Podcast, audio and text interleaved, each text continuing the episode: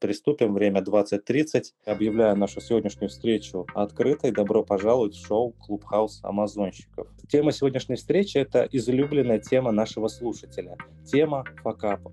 Факап – это, другими словами, неудачное стечение обстоятельств часто вызванное недопониманием определенных процессов. Вот я знаю, что путь амазонщика полон факапов. В прошлом году мы стали свидетелями беспрецедентной трансформации и перехода в онлайн.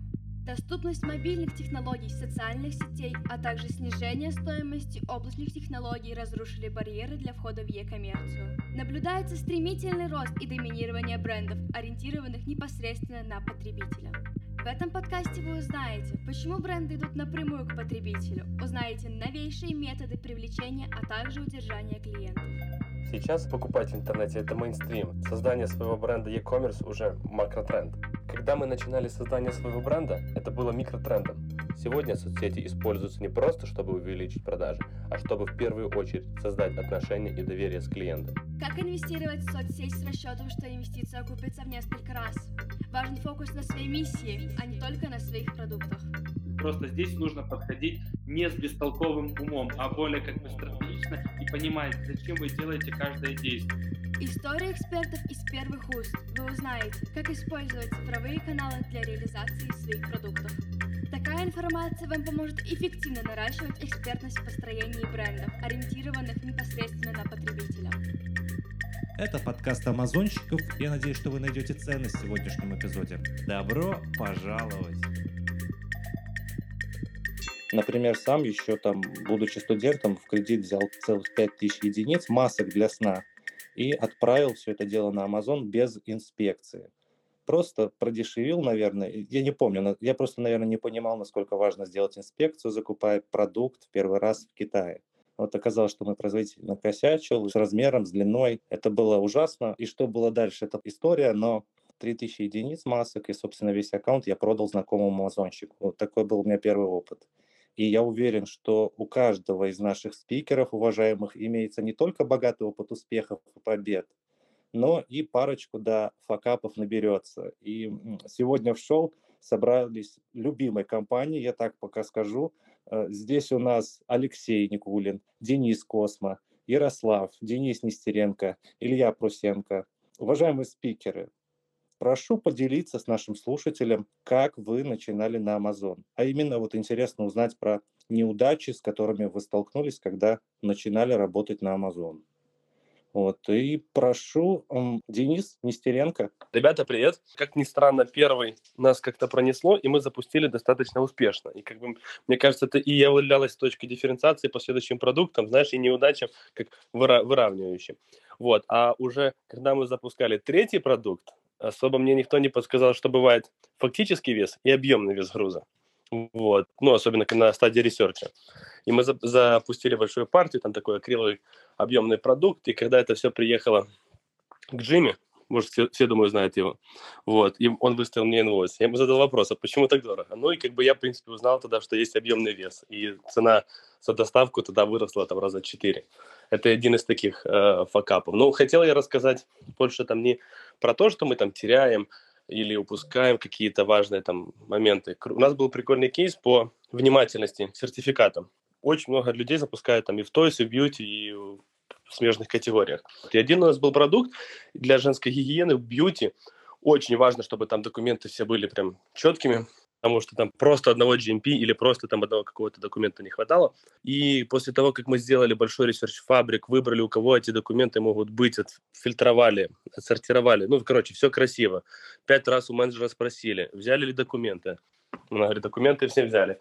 Запустили партию производства. Это же как бы коробки все, брендированные штучки, то есть э, мог не маленький, minimal order quantity. И когда мы потом уже там делали пикапу, и мы хотели создавать шипмент, когда уже партия была оплачена, заблочен тогда син. Мы смотрим, что нужно пройти категорию. А это, напомню, женская гигиена, достаточно сложная такая подкатегория. Там три года назад не было, ну, так много кулибиных, которые могли там за 300 баксов разблокировать категорию. Поэтому нужно было самостоятельно разбанить, ой, самостоятельно пройти, собрать все документы. И как оказалось, мы начали подавать документ FDA. Был просрочен, и фабрика не захотела нам э, делать, ну, под нас новый документ, поэтому пришлось искать еще одну фабрику, заказывать еще одну партию и только с ней проходить. Поэтому мораль этой басни такова, что обязательно нужно смотреть на валидность документов, чтобы они все были действительны на тот момент, когда вы заказываете партию. Вот такая вот быстренькая история по volume weight я узнал на третьем продукте, то, что бывает объемный вес и фактически, а это уже там, там уже второй бренд запускали косметики, там, поэтому там уже далеко-далеко.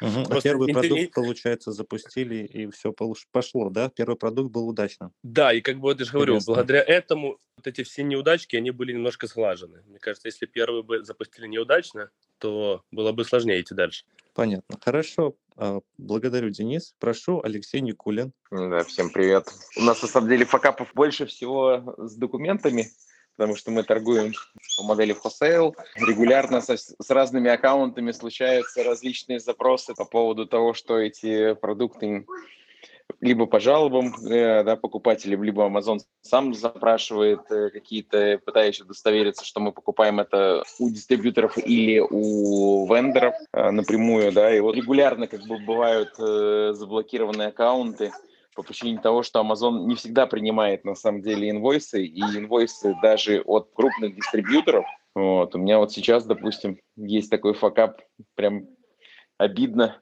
товара где-то порядка на там, 70-80 тысяч долларов, 40 тысяч долларов э, лежит на счету, и аккаунт заблокирован уже почти месяц. И документы все есть, да, как бы, но Amazon почему-то не хочет связываться с нашим поставщиком, подтвердить правильность инвойса. Мы уже как бы написали там кучу апелляций, вот, так что бывают даже такие блокировки, когда у вас все хорошо и гладко, да, но Амазону что-то не нравится. Вот такие вот вещи. Благодарю, Алексей Никулин. Да, с Амазоном, пожалуй, каждый раз как первый раз. Прошу, Денис Космо. Тут, наверное, вопрос не конкретных факап, а какой вывод можно из этого сделать. Первая поставка моя была, что э, не делали проверку и получилось там косяки с товаром. В любом случае, я считаю, например, та же проверка обязательно нужна. Вот по поводу документов сопроводительных, для меня до сих пор загадка, как вот, Денис, вы определяете, э, какой вам набор документов надо? Там, неважно, бьюти, это здоровье или еще какое-то. Я вот до сих пор, например, не знаю. И это вопрос был, да? Конечно. Это вопрос прямой или риторический? Ну, во-первых... Прямой, прямой. Ну вот ты вот говоришь про документы. Ну, СДФ, смотри, когда, там, не знаю, вот еще в кейсе, в котором мы рассказывали, когда листинг заблочен, ты нажимаешь там Edit, Amazon тебе сразу говорит, нужно предоставить те или иные документы. Ну, вот. До того как, до того как, ты его сначала листишь, его блокируют, ты, соответственно, нажимаешь кнопку, видишь, какие документы нужны. Тогда мы немножко, как бы говорю, не имели такого опыта большого, поэтому не рассмотрели варианты. Да, сейчас скажи, как надо сделать. Сейчас вот запускали э, товар, можно написать своим конкурентам от имени. Ты написал, я польская учительница, хочу там детский сад завести в ваши игрушки, хотели убедиться там наличие необходимых второй источник у тебя фабрики третий источник у тебя Amazon. Э, если ты понимаешь, что, ну, как бы, мы и так уже понимаем, что товары могут быть сертифицированы и необходимо иметь там FDA, тоже GMP или еще какие-то там э, Children Safety и все остальное. Есть независимые лаборатории в Китае, сертифицированные Амазоном, которые за адекватные деньги ты можешь им отправить товар от имени фабрики, и они тебе сами скажут, какие нужны сертификаты на той или иной товар, и потом уже сделать тебе э, эти сертификаты там, ну, там, за 300-500 баксов нужные необходимые документы, которые approved Amazon. Как-то так. И плюс... Косвенно плюс, получается. Слушай, ну да, все косвенно, нету четко. Чтобы четко иметь ответы, нужно юриста нанимать, изучать там с точки зрения законодательства каждого ну, продукта. Там, юрист не поможет, не потому что, вот, например, у нас а, пестициды. В Европе, в Мексике можно торговать. Вот открыли Мексику и Канаду. Канаде я даже не знаю, полгода разбираемся, как пройти пестициды, просто даже найти толком, где это сделается, непонятно. В Европе вроде тоже пестициды, не пестициды, кто к чему относится, кто к чему не относится. Из-за этого я и говорю, что настолько все это примерно на глаз. Ну, чтобы просто людей не вводить в заблуждение, в любом случае все относительно. Сто процентов. Вот, есть, есть четкие вещи, понятные. Вот проверку надо партии проводить первым. Однозначно. Мы проверяем вообще 100% любой партии. То есть неделями люди живут, проверяют товары каждый. И все равно есть брак, и все равно К чему это ведет? Насколько я помню, негативный отзыв стоил в районе 500 долларов. Соответственно, проверка любая это все окупит. И до сих пор у нас куча товаров, например, там на левую и на правую ногу, там, я не знаю, недокомплектность, и до сих пор все это есть, потому что далеко не все товары. Можно проверить некоторые товары, запечатанные, недорогие, вот, и просто надо думать, как, чтобы китайцы не ошиблись. Мне кажется, больше надо, наверное, затачивать на то, что какой вывод из этого правильно сделать? Мне на данный момент вот вывод один. Хотя бы партию 100% надо проверять. На этом экономить точно нельзя. Вот и ты с этим вперся, я вперся. Я помню, привез товар, начал раздавать, и первый отзыв мне написали, что у вас там одного предмета в комплекте нет. И я как раз помню, мне выставили счет на один вес, получил другой вес. Сразу за это затикало ему. Ну вот, привез первую партию. Так что так. Да-да-да, первая партия. В принципе, правильно, в каждую партию. Это моя ошибка была, опять же, это был первый вообще, наверное, опыт. Не только на Амазоне, в принципе, наверное, в бизнесе таком онлайн. Так что... Ну, я тоже пытался, чтобы они сфотографировали, показали, то есть дистанционно. Все время все это было не развито, не было никаких посредников и всего такого. Есть просто вот на данный момент даже вот мы торгуем, работаем, просто элементарно есть некоторые товары, которые там, может быть, в блистерах идут, может быть, там упаковка запечатана. Нормально всех производителей, чаще всего все идет в термопленке, ну и как я не знаю, там, пленки э, запечатаны. Как, ОПП бэк, да. А как его проверить? Никак не проверить. Дорогой товар, дешевый товар не имеет значения. То есть э, тут от производителя очень сильно зависит. Надо понимать контроль качества, какой у них происходит. То, что сейчас на данный момент ценность отзыва огромная, надо, соответственно, на этом затачиваться и однозначно все проверять или, по крайней мере, минимизировать количество вот этих вот вещей, связанных с браком, недокомплектом, всем остальным. Да, да, да. Еще раз, да. А вот что касается проверки предварительной, какие документы э, нужны, да, как проверить, за исключением, как обратиться напрямую к Амазону, это из бесплатных методов доступных, других советов нет сейчас. Ну, то есть напрямую надо идти к поддержке Амазона и иметь в виду, что это тоже неправильный ответ, вероятность такая тоже есть. Надо нанимать, то есть кого-то, да, делать это серьезный тогда research, если так вот по факту, если есть серьезные трудности, да, определить товар продается, нужно, какие сертификаты нужны, да. В первую очередь спрашиваем Амазона, но не рассчитываем, да, если действительно сложный товар, то нужно обращаться к специалистам, которые с этим, собственно, работают. Благодарю Денис Космо, благодарю Денис Нестеренко, хорошая дискуссия получилась. Прошу, а, Ярослав, какой у тебя был опыт первый, особенно удачный, неудачный, вот твой факап? Э, да, расскажу. Подготовил несколько буквально ну, как несколько, шесть или семь проблем, с которыми я столкнулся. Ну, начну. Супер. Останови меня, когда будет слишком много. Первое я хотел сказать про э, сертификат. Допустим, я занимаюсь игрушками, CPC-сертификат. Очень важно, как понять, какие нужны те сертификаты в твоей области. Да, такой математики прямо нету, чтобы список где-то был в интернете, что конкретно для этой области такие сертификаты. Но если начать погружаться, ты э, начинаешь понимать, кто в этой нише продает, что есть на листингах, что есть на веб-сайтах, что есть на Alibaba в Для игрушек конкретно ты понимаешь, что нужны, в частности, два сертификата. Это CPC для Штатов, CE, CE для Европы. И эм, экспертизы по этому делу, в принципе, можно найти много в интернете. Главное в это погрузиться и понять, эм, зачем это надо.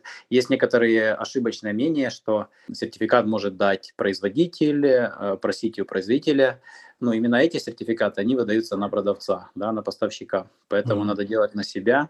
И правильно, как Денис сказал, надо находить лабораторию, слать им продукты, они будут делать, давать сертификат. У меня была какая проблема, поделюсь. А, я не прошел сертификацию, да, я нашел хорошую лабораторию, им подал. У меня сложный продукт, много компонентов, и был пластик, они проверили, говорят, нет, там э, есть э, запрещенные вещества в пластике, мы не можем сертифицировать, вы зафейлили тест. Окей. А, мы послали им другой похожий э, продукт, да, переделали немножко, скажем так, из лучшего пластика, и со второго раза тоже не прошли сертификацию. Каждая попытка стоит Вау. 150 баксов, например. Да? Весь сертификат где-то 550, плюс каждый раз факап 150 сверху. С третьего раза мы еще хорошо подумали и послали и прошли. Надо разбираться, вникать, но если хотите, то правильный подход – это спросить лабораторию. Они все есть на, на сайте Амазона, которые вернее, не на сайте Амазона, есть специальная ассоциация в Штатах, CSPC, по-моему, называется, и там у них на сайте перечислены все лаборатории, которые сертифицированы. Вы можете обратиться в лабораторию, они скажут вам, эм, делают или нет, сколько стоит и как быстро. Прости, позволю вставить две копейки. Nationally Recognized Laboratories так они называются, да, National Recognized Laboratories. Есть еще мнение, что надо только вести в те, которые в Штатах, но я на своем опыте могу сказать, что китайские тоже принимают. Может быть, мне повезло, я не знаю. У меня была лаборатория в Китае, они выдали сертификат, выдали тест-репорт, они сертифицированы Американской ассоциацией, и этот сертификат прокатил. По сертификатам это. Хотел сказать, у меня интересный опыт был security bill, вот чтобы тоже люди, которые начинают делать э, аккаунт на Амазоне, чтобы они не недооценивали эту ситуацию. Когда ты создаешь новый аккаунт на себя, ты думаешь, у тебя все хорошо, чисто, я живу в Европе, в Голландии, э, у меня все утилити, на меня, все красиво. Но э, я начал развивать свой бренд, э, еще не имея аккаунта на Amazon. Я думал, что это формально, зайти оформить. У меня уже была идея продукта, была идея бренда. Продавал на аккаунте своих друзей, помогал им, сам продавал. И я думал, что сейчас вот я все запущу, все будет быстро. Но все было не очень быстро. Эм, я начал регистрироваться, меня запросили utility bill как подтверждение моего адреса проживания. И это заняло у меня больше 7 месяцев, да, прохождение только utility bill при том, что мои конкуренты уже начали появляться, многие тоже нашли эту нишу, начали там продавать, и я, в принципе, много упустил. Э, что надо делать, чтобы такого не было? Во-первых, надо э, правильно читать, что от тебя просит Amazon, да, когда он говорит, пришли utility bill, то ты присылаешь ему utility bill в том формате, который они просят, и красиво сделанный. Чтобы понять, что такое красиво сделанный, я так быстро не опишу, но это там 15-20 параметров, которые знают специалисты. Если хотите просто и надежно, сейчас есть достаточно сервисов, специалистов, в группах рекомендуют, они вам посоветуют, стоит недорого, там 150-200 баксов могут вам сделать. Либо можете сами разобраться, какого качества должны быть документы. Но все должно быть четко, и это срабатывает. Если кто-то попал в эту ситуацию, не отчаивайтесь. У меня получилось где-то 16 или 17 попыток, э, с которых там первые 6-7 я сделал сам, понял, что надо помощь какая-то, начал интересоваться, говорить с экспертами, Э, мне помогли, подсказали, в чем я делаю ошибки, как правильно документы подбирать, сканить, качество и так дальше. Ну, в итоге с какого-то энного раза э, я вот сдал. И, опять же, 7 месяцев, много попыток, много нервов. Чтобы этого избежать, пытайтесь сразу понять, как правильно сделать документы. Да, действительно, 7, 7 месяцев делать документы – это 7 месяцев упорства, да, особенно когда товар уже в голове есть, было понятие, что я представляю, как это было. Да, это больно, тает на глазах твоя мечта и все такое, поэтому лучше подготовиться сразу. Я бы даже сказал, лучше зарегистрировать аккаунт и ничего на нем не делать, рассматривать какое-то время там opportunities всякие, чем э, надеяться на быстрый какой-то выход. Благодарю, благодарю, Ярослав, спасибо. Э, прошу, э, Илья Прусенко. Да, добрый вечер, ребят, всем привет. Я, наверное, соглашусь, даже не наверное, а сто процентов соглашусь э, с Денисом Космо в том плане, что, а, наверное, важны выводы. Да? На самом деле э, факапов э, немало. По выводам сразу могу сказать, вот у меня такая прям небольшая, хотя, Виталий, я знаю, что ты в Baby работаешь, да, но у меня а, работал я в Baby 2016, 17, 18 до начала 2019 года. Товар, который я там сильно полюбил, да, и э, у меня, э, наоборот, сформировалась такая небольшая нелюбовь э, к этой категории. Какие причины? Да? 90 а, дней возвраты. Товар у меня был временного пользования. Еще один момент, да, что, ребята, обращайте внимание на будут ли его еще повторно покупать, либо не будут повторно покупать. А, плюс временного пользования он там либо более длительный там какой-то период времени. А сейчас конкретный кейс я приведу. Товары также к оверсайзу. Я поработал в здоровье еще в нише с товарами оверсайз Size. Такая тоже не могу сказать, что сильно хорошо все получалось. Но давайте по порядку. Вот если Baby брать, то это а, товар был производства РФ. Это гнезда. Не раз я уже упоминал этот товар. А, работали мы в нем ну, два-два с половиной года. Да, гнезда для, маль... для, да, для, да, для малышей, для сна, да, товар оверсайз, производство РФ, э, шикарнейшее качество. Э, девочка у меня занималась, у нее был цех. А, в Краснодаре. А, она работала через Инстаграм, а, очень хорошо работала с лидерами мнений, с миллионниками, да, там Бородина Ксения, там еще много там разных ребят. Я ей помогал именно строить отдел продаж. То есть она здесь э, в России торговала через интернет-магазин, плюс потом заходила на Озон и Wildberries. Вот, из 200 артикулов мы выбрали э, товар, который я посчитал более-менее, то есть меньшими рисками с ним можно было заходить, и он был а, изначально как бы американизированный, то есть идея шла оттуда, либо из Европы, и, соответственно, было понимание, что там он должен, по идее, зайти. Был основной конкурент, э, лидер ниши, он до сих пор там, по-моему, если не ошибаюсь, хотя давно уже не слежу. А, по 200 долларов у него цена товара была. А, мы заходили сначала с цены 78, 85, 90, потом прокачали ее до 109, 130 даже, по 129 я торговал. А, разогнали мы этот товар, в принципе, до 20-25 продаж э, в день, отправляли напрямую из э, России. Основные моменты, почему мы из этой ниши вышли, в принципе, э, это очень большая проблема с возвратами, да, то есть мамочки брали в пользование и реально возвращали товар на 88, там, 89, 90 день, да, плюс у них еще был 45 дней запаса для того, чтобы вернуть этот товар. А, понимаете, да, какая, как, как, какой период времени, да, 90 плюс 45. Причем возвращался товар э, реально в нехорошем качестве, то есть э, испорченный, юзанный, то есть с этим было прям много нюансов и много работы с преп-центром. А возвращали мы его, естественно, не в Россию, а на преп-центр, на преп-центре его осматривали и дальше уже там принимали решение, возмещать либо не, либо не возмещать, либо там частично возмещать деньги, да. Другой момент, что в середине 2018 года пошла волна, очень много было народа пришло, то есть Amazon начал развивать handmade, а, и потек народ из э, стран СНГ и Турции, да, то есть это были а, единичные какие-то вот предпринимательницы в основном, да, которые могли пошить э, этот продукт а, и продать его там с какой-то непонятной маржой там в виде там 10 долларов, грубо говоря, да, и предполагалось, что на этом можно было там какой-то бизнес а, этой непосредственно швее ну, поставить, да, построить. И дальше Китай. Вот. Э, фишка э, Китая в том, что, э, естественно, ну, падение цены, то есть цены прям сильно-сильно упали. На текущий момент ниша там торгуется вообще под, по-моему, 40-50 долларов в основном. А топ до сих пор держится при этой высокой цене. И я полагаю, что, ну как, почему держится, да? Очень серьезно он продвинут как бренд, во всем мире. А в Европе он представлен одним брендом, в Америке он представлен другим брендом. Огромное количество подписчиков в соцсетях, просто огромное, да, очень мощное ведение соцсетей, вот этого брендинга всего. А, маркетинга.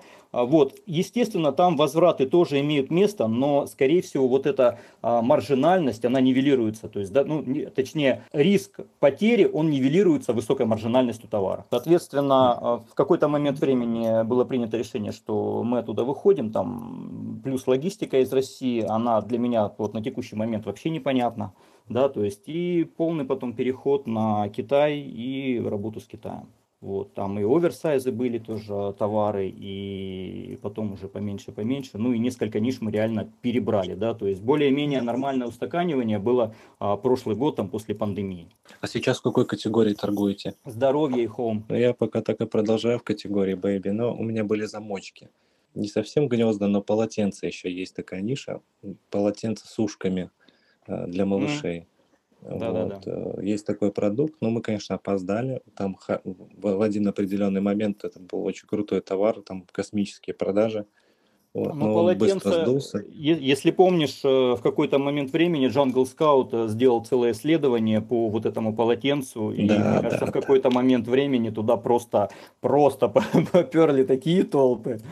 Вот. Ну, у меня до сих пор 2000 единиц у Partner Trade на складе хранятся, уже, наверное, вот второй год лежат да. без дела. Но сейчас уже, наверное, можно пробовать опять. Может быть, полегче станет. Маржа спасет мир, Яна.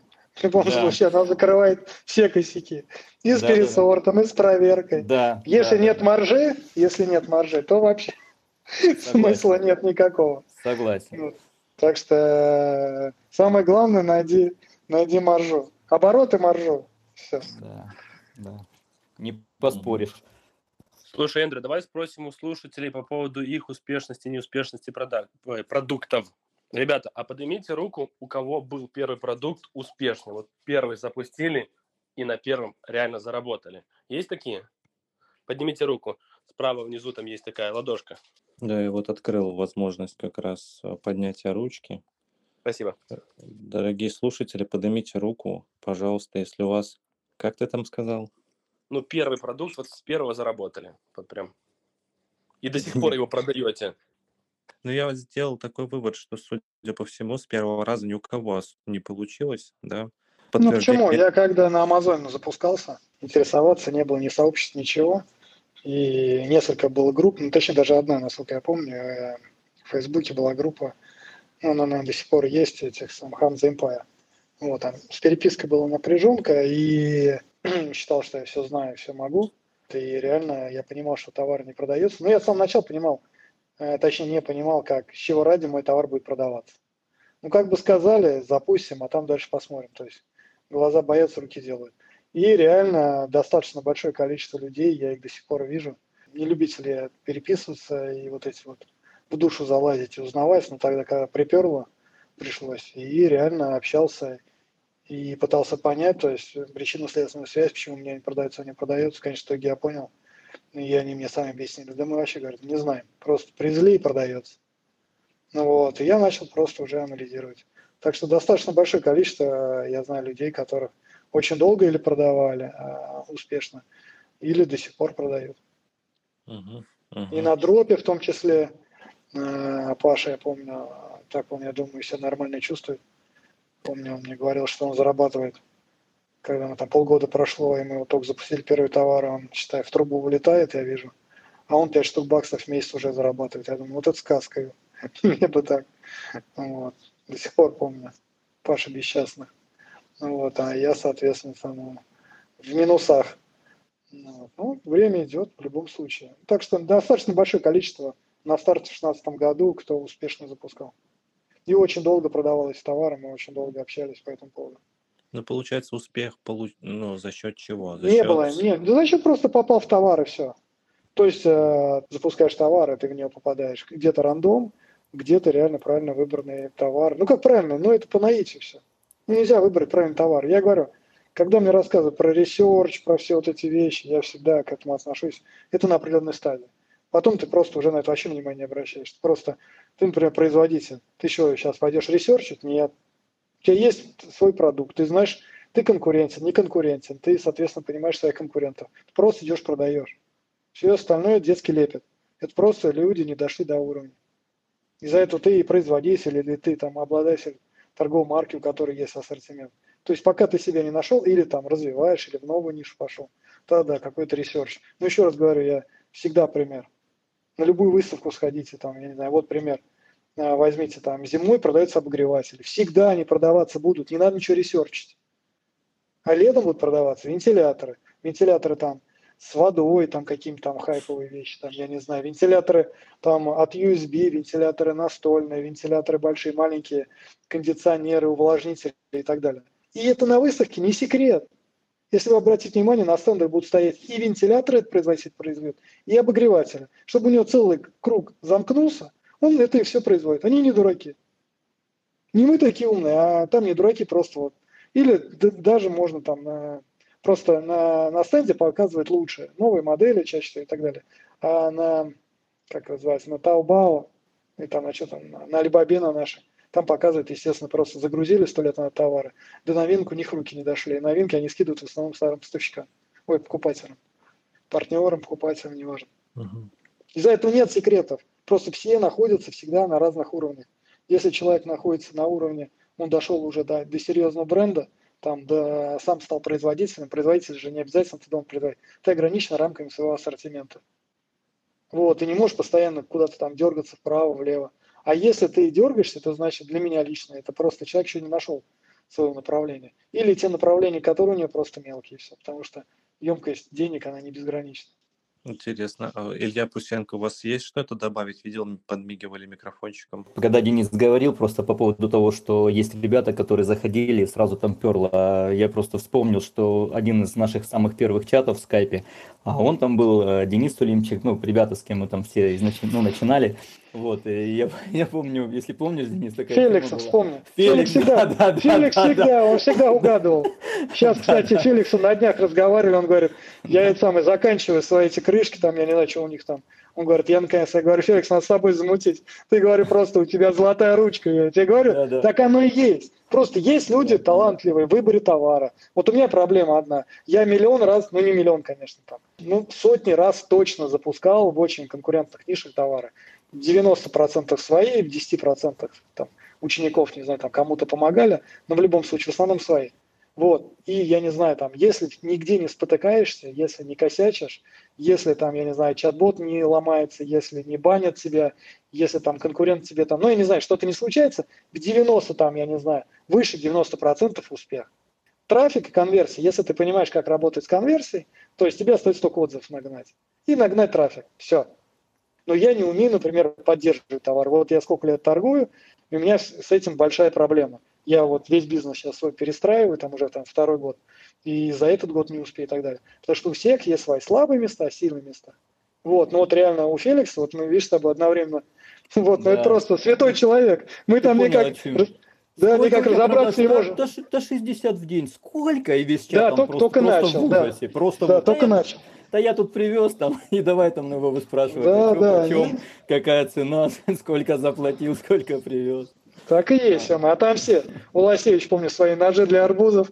Там Еременко тоже. Еременко успел продать, а Уласевич не успел. И вот начинается эта вся история. Вот, так оно и есть на самом деле. И мы были именно в тот момент, именно на том уровне. Сейчас на этом. Через 10, там, через 2 года, через 5 лет будем на другом уровне. И будет просто, просто дополнительный опыт. Вопрос капитала всегда и опыта. Все. А там уже мощности пошли. Тем более бизнесы разные. Можно оптом торговать там.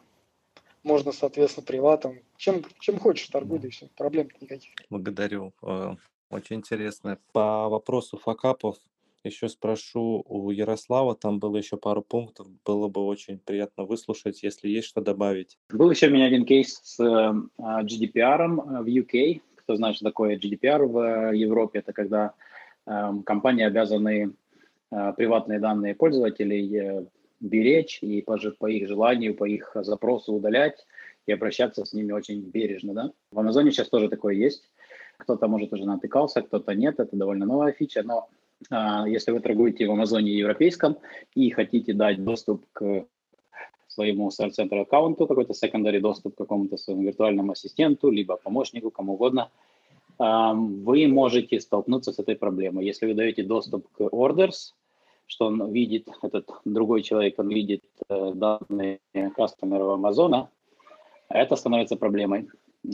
Как бы неожиданно, потому что в Штатах ты можешь давать там 50 человек или 100 человек на свой аккаунт, secondary access, Э, они только смотрят, ничего не могут изменять, свою там какую-то кто-то PPC делает, кто-то там э, customer support. Это не проблема. В Европе оказалось, это проблема. Человеку, которому ты дал доступ, Amazon просит тот же utility bill, да, то есть он говорит, дайте мне паспорт, дайте мне выписку из банка, дайте мне счет за воду человека, который у вас на secondary access. И ты в шоке, потому что ты думаешь, ты включил девочку с Филиппин, которая будет делать тебе customer service, который она тебе делает в других странах, э, в частности в Северной Америке. А, и ты не знаешь, где она живет, и она точно тебе не сделает utility bill. Ну вот такая была проблема. За это Amazon заблочил, эм, сказал, пока не решите эту проблему, нельзя выводить деньги и нельзя делать рекламу на аккаунте. Ну, довольно серьезный удар.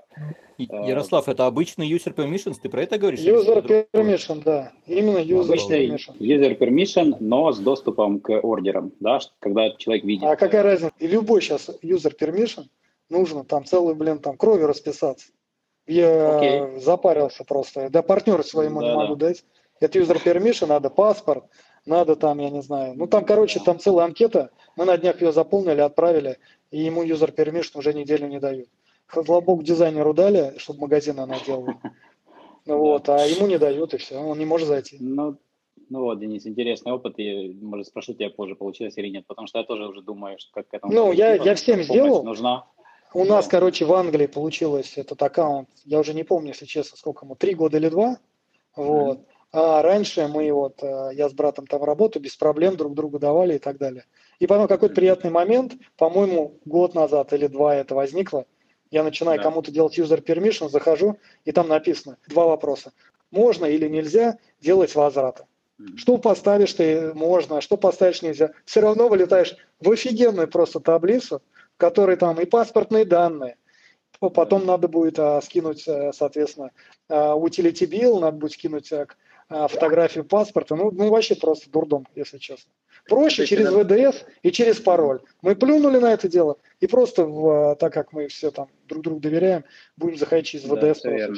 Нафиг надо. Я- Все верно, да. Я для себя не нашел лучшего решения пока что. Но моя следующая опция, я думаю, что все-таки надо подготовить документы, попробовать пройти эту проверку, если серьезно. Ну, надо, надо. В любом случае, это самое однозначно.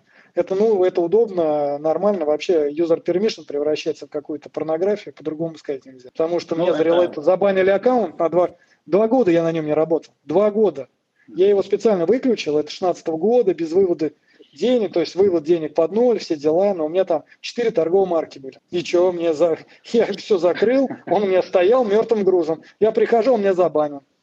И уже полгода я не могу его разбанить, потому что я не могу найти вот эту цепочку этих аккаунтов дебильных каких-то, вообще знать не знаю таких. Вот, меня за это, меня забанили, и в Релете этот аккаунт висит. Я на нем, конечно, не торгую, товара у меня там нет.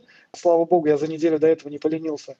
На все аккаунты раскидал бренд Owner, на два основных а, бренда. Но два остальных бренда у меня висели. Я вот это сейчас новое там а, в бренд Triggers кабинете появилась эта возможность смены. Не, не вздумайте убрать э, админ. Я думаю, бренд это самое главное. Начал чистить лишних людей, убрал. И у меня на главном аккаунте были на 4, даже он забанен был, но были доступы на 4 торговые марки админ и бренд Owner. Я думаю, ну нафиг этот администратор, ну это же вообще фигня. Я взял, администратор убрал, и потом бегал там, восстанавливал два, две торговые марки основных с других аккаунтов, слава богу, а две те вообще не могу восстановить. Потому что Да. администратор важнее, чем бренд Owner. Вы не являетесь администратором. Да администратор это дно вообще. И почему-то меня все равно постоянно говорю, что-то меняется, и лучше вообще ничего не трогать. Да, Денис, э, спасибо, что подкинул тему. Тут я тоже могу вспомнить, есть интересный. Это не то, что проблема, но то, что надо делать. Э, Такой вывод. Эм, На всех своих аккаунтах, если у вас есть бренд, есть аккаунты в разных странах, для основного юзера сделайте обязательно, чтобы он был и овнером, и админом на этом аккаунте на бренд регистре. Сейчас есть специальный интерфейс для этого, можно найти линк, и там можно запросить эти права. Ребята, какие еще советы можете дать, вот по типу, как Ярослав дал, чтобы мы за- заканчивали, переходили в вопросы, вопросы от зри- слушателей. Вот, Ярослав, спасибо, кстати, Да, классная, классная рекомендация. Вот вчера как раз ребята писали, как получить права на забаненном аккаунте. Говорю, нужно было думать раньше. Вот, но видишь, твой совет сейчас по делу. А, Илья, Алексей, Денис, дадите еще какие-то советы ребятам, чтобы мы плавно переходили вопросы и ответы? Слушай, ну, мой совет, как бы, а, если у вас э, уже достаточно, как бы, серьезный бизнес, все-таки на Амазоне это диверсифицировать, да, как бы в количестве аккаунтов, наверное, все-таки есть смысл, да, чтобы не держать э, это все на одном каком-то аккаунте большом, да, который у вас могут в любой момент бахнуть, вот, и вы останетесь по факту без бизнеса, а и сколько вы будете разбираться с Амазоном, это одному богу известно, да, как бы, что, что не нравится Амазону иногда в документах, это, ну, вообще не, не- непонятно, да. Есть официальные там и utility bill, да, на чем мы тоже попадали, как бы, и инвойсы, и какие-то еще дополнительные документы, которые они могут вас запросить. Если есть возможность, да, как бы есть уже обороты, диверсифицируйте количество аккаунтов, да, как бы держите как бы все в разных э, корзинках, да, и не складывайте все яйца свои в одну, чтобы вас сразу и прихлопнули. Ну, с аккаунтами тоже ситуация, я бы сказал, вот а, по поводу Алексея того, что диверсифицировать, да, в привате в идеале это бизнес такой. Один товар, один аккаунт, потому что менеджеры себя не оправдали амазоновские, они беспонтовые, ну, по крайней мере, у меня сугубо негативный опыт. Это один аккаунт, один товар, это оптимальная схема. С вариациями, пускай это товар, естественно, там со всякими делами, можно даже два товара на разные вариации это все слепить. Но есть момент, вот я работаю с пестицидами, год назад мы без проблем, чтобы не мучиться, мы два года назад сделали 7 компаний, в том году 8 компаний открыли вот, э, из этой схемы, потому что один аккаунт, один, э, одна фирма, потому что там надо американское юрлицо. Но а, чтобы не мучиться с утилити, с Чеховым, там, я не знаю, там, с э, какими-то другими моментами, бегать там, рисовать эти все вещи, э, каким-то специалистов пользоваться, потому что это реально рандом. Я не знаю, какие там специалисты, вот, ну, видимо, э, рандомно, потому что из семи, из семи компаний в прошлый раз нам одно запороли. Некоторые запросили утилити, некоторые не запросили, вот с шестью работаем. Вот, но мы взяли, купили три, по-моему, компании 16, а, три аккаунта 16 года, а, СНГшных, чтобы максимально быстро деньги выводить. Ну, просто ничего не с того, Amazon перестал переводить а, СНГшные аккаунты на американские компании с, э, с пестицидами. То есть из-за этого, к сожалению, к сожалению, надо приспособиться к той ситуации, которая есть, и не кипишовать в любом случае. Вот я что могу сказать. Благодарю, Денис. Э, подводим итоги, да, выводы. Ярослав, есть что добавить? Да, еще хотел коснуться такого вот момента очень интересного, э, очень важный пункт, я думаю, для людей, которые начинают и продолжают заниматься Амазоном. Люди часто спрашивают, брать курс какой-то покупать, въезжать, или искать бесплатное видео и разбираться с этим. Это может быть не факап, но мне кажется, что для начинающих это очень важно, да, понять, э, где источник правды и где лучше учиться, чтобы не попасть на проблемы. Я бы мог такой совет дать, что надо разобраться э, максимально из бесплатных источников, потратить время, максимально разобраться в ситуации. Да, может быть информация устаревшая немножко, да, чего-то не хватает – но у вас формируется картина, да, потратьте какое-то время на то, чтобы изучить ваш домен, ваш продукт, может, область продуктов, и потом, если у вас будет не хватать каких-то знаний, тогда возьмите курс. Тогда уже из платного курса вы будете понимать, что конкретно вот вы там нашли ценного, чего не хватает в бесплатных ресурсах, э, и целостность картины вам тоже поможет сделать. Вот такой последний совет. Эндрю, добавлю э, из рекомендаций тоже, знаешь, как бы, ну, то, что в факапах нужно делать выводы, это понятно. Есть очень крутая книжка, э, я думаю, многие о ней слышали, называется «Антихрупка. Как извлекать выгоды из хаоса». Автор Талеб, полное имя не помню, вот. Мне кажется, что там можно как раз много подчеркнуть для своего спокойствия в Амазоне. Очень толковая вещь. Илья Прусенко, какие выводы вы можете подвести на помочь? Смотрите, по поводу э, стратегии «одна компания, один аккаунт, один товар» э, тоже ей следуем. И на самом деле это страхует наши риски однозначно. А еще момент для ребят, э, стартующих, я бы э, рекомендовал все-таки смотреть а, на момент оборачиваемости, да, как э, сколько вы вложите денег и хотя бы попробовать спрогнозировать, да, когда вы их вернете, да, чтобы не получилось, что вы привезете товар и встрянете там на, грубо говоря, полгода с этим товаром. То есть э, момент оборачиваемости очень важен, да, желательно, чтобы он оборачивался раз в месяц как минимум и больше. Да, по моменту оборачиваемости сейчас весь Amazon перезаточился. Это sell-through индекс, коэффициент, э, чтобы продукты, которые вы заводите через FBA, торговались за 90 дней. То есть то еще важно продать эту партию за 90 дней, да? У нас с этим коронавирусом а, практически, ну, я не знаю, очень многие ушли от самолета. От самолета ушли, перешли на пароход. Пароход, ну, при любом раскладе это месяц, полтора если ты в каких-то объемах, если ты понимаешь, как работать с товаром, основная масса перешла на преп. То есть везешь товар на преп. Ну, можно сэкономить, конечно, часть Amazon, часть преп. Но если ты реально крупно, много возишь, все везут через преп. Соответственно, оборачиваемость товара при таких раскладах, ну, тяжело просто спрогнозировать. Тем более мы этим занимаемся, по большому счету, там, второй год всего. То, что реально, вот я сейчас на данный момент вижу такую ситуацию и такая тенденция с другой стороны – что бывает, э, особенно вот у меня такие полусезонные товары, я не могу сказать, что у меня там с ноября по март, соответственно, продажи э, значительно просаживаются. Мне проще один раз в год привезти товар, и без мороки вообще, без вот этих китайских Новых годов, после Нового года с апреля месяца отгрузка, потом это, потом. Бывает реально по более-менее такому среднему товару, есть, да, универсальный товар, но в любом случае, у любого товара есть сплаты подъем. У меня, например, ни разу в жизни не было товаров, которые под Новый год продажи увеличиваются. У меня всегда падают, например. Вот все товары такие вот, как это, утилитарные, так скажем, никому не нужные на праздники.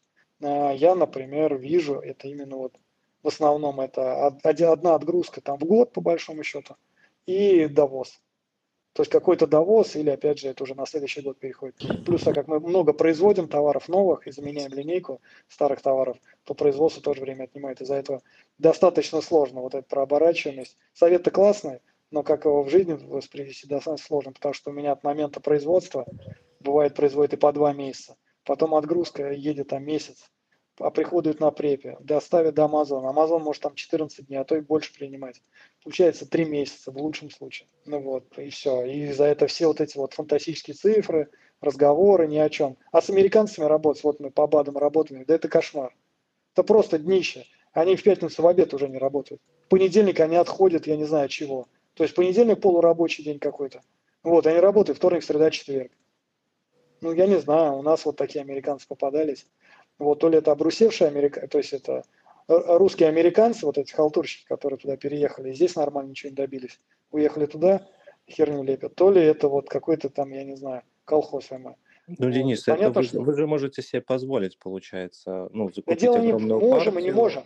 Я говорю, что- целый. Рано или поздно, рано или поздно к этому все равно придешь, если ты хочешь там скидки и так далее. Но даже если ты маленький объем повезешь, ты ее произвести должен. Ну, я не знаю, у меня рекордный производитель были 14 дней производили. Это рекорд просто. В основном месяц. От месяца до полутора, до двух. Соответственно, если ты морем везешь, это все космос. То есть сейчас мы самолетом возим только в Европу. Таким образом, официальная часть нашей вторничной встречи покончилась, и мы перешли к рубрике «Вопрос и ответ», где было очень жарко, подняли очень важные вопросы. Об этом в следующем эпизоде. Оставайтесь с нами.